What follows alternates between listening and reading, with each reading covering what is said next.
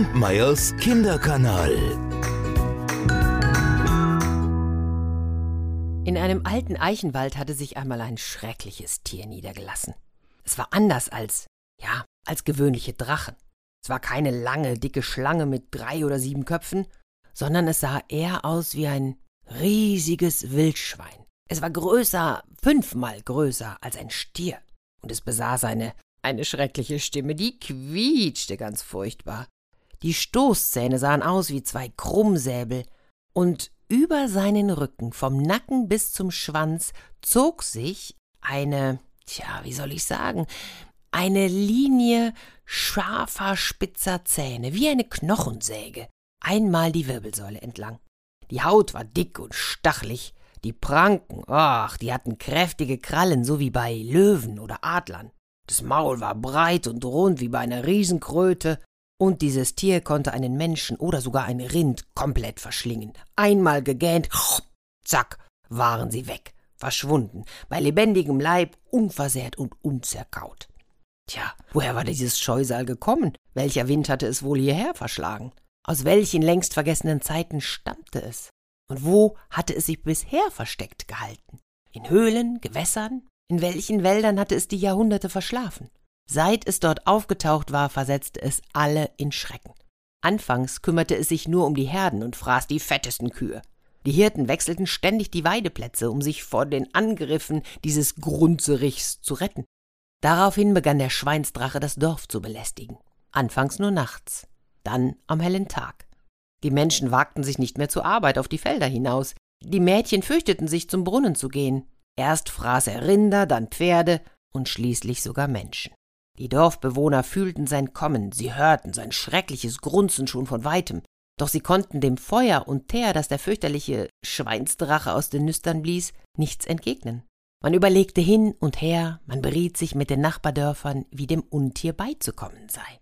Die Leute aus den Nachbardörfern zuckten mit den Schultern. Wir mischen uns nicht in Dinge ein, die uns nichts angehen.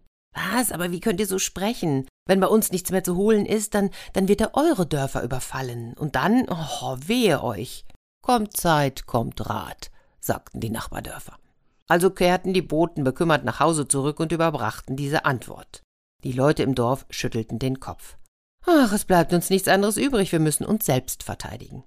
Männer und Jünglinge, Frauen und Mädchen versammelten sich und brachten Sicheln, Sensen und Heugabeln mit. Einige hatten sogar Pfeil und Bogen, alles nur um das Ungeheuer zu erlegen.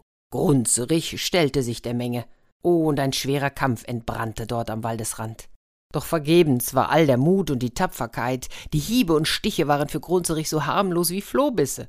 Seine Haut schien aus Feuerstein, aus Eisen zu sein. Äxte und Sensen prallten alle an ihm ab, Funken stoben.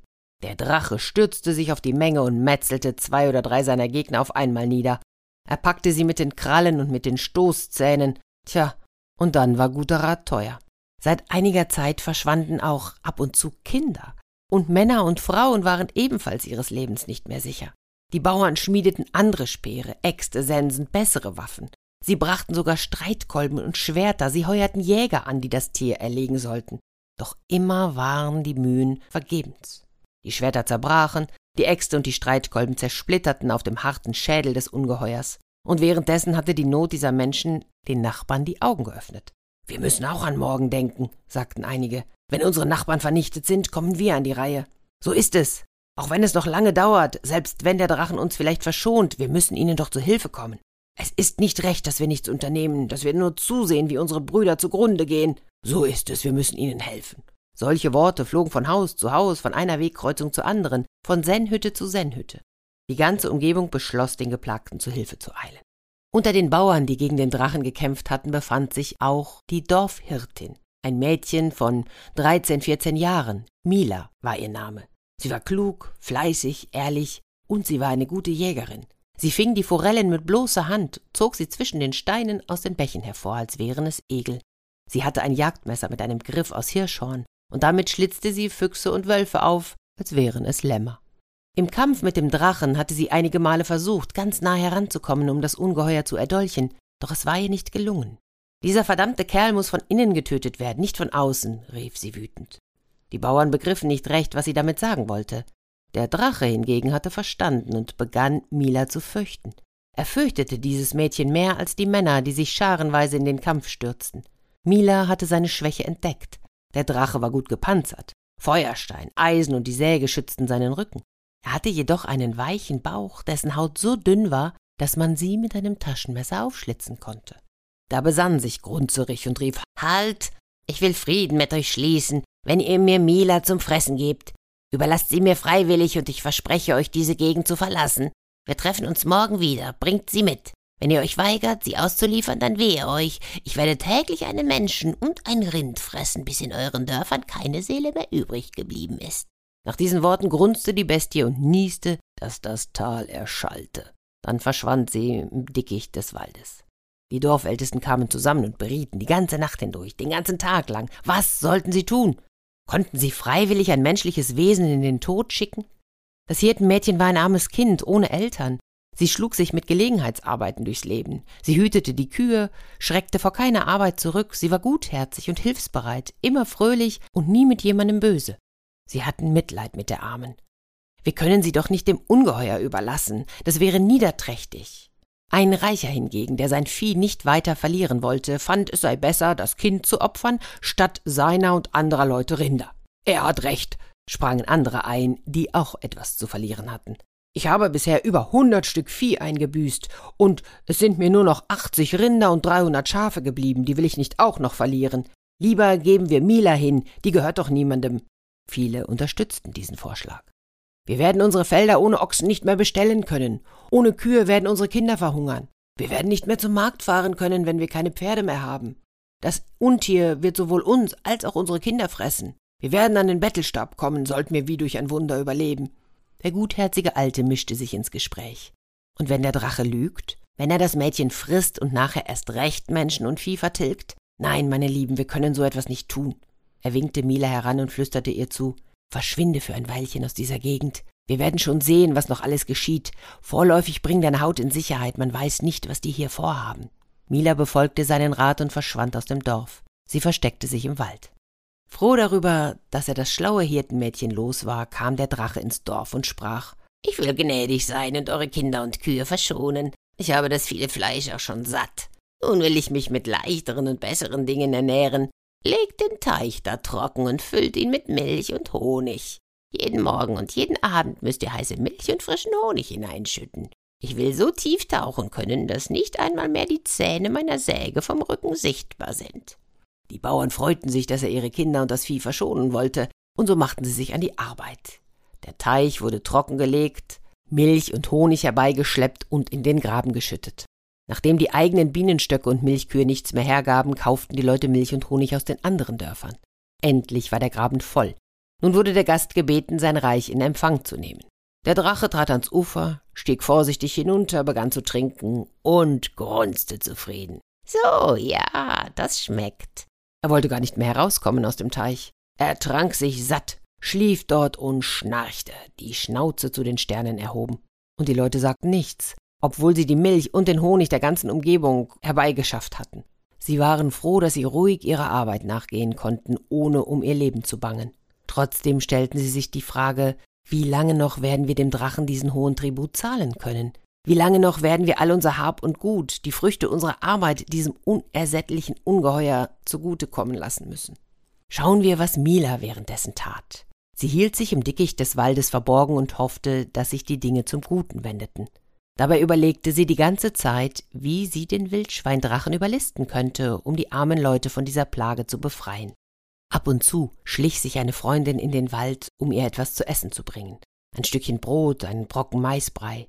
Sie erzählte ihr, dass Grunzerich fett geworden, dass er zweimal so groß und dick sei wie im Vorjahr. Die Bauern hingegen verarmten immer mehr. Sie hatten kaum noch einen Tropfen Milch für ihre Kinder und würden wohl auch den ungebetenen Gast bald nicht mehr ernähren können. Mila war in diesem Jahr groß geworden, sie war gewachsen, ach, wie manche in zehn Jahren nicht. Sie war auch erstaunlich kräftig geworden.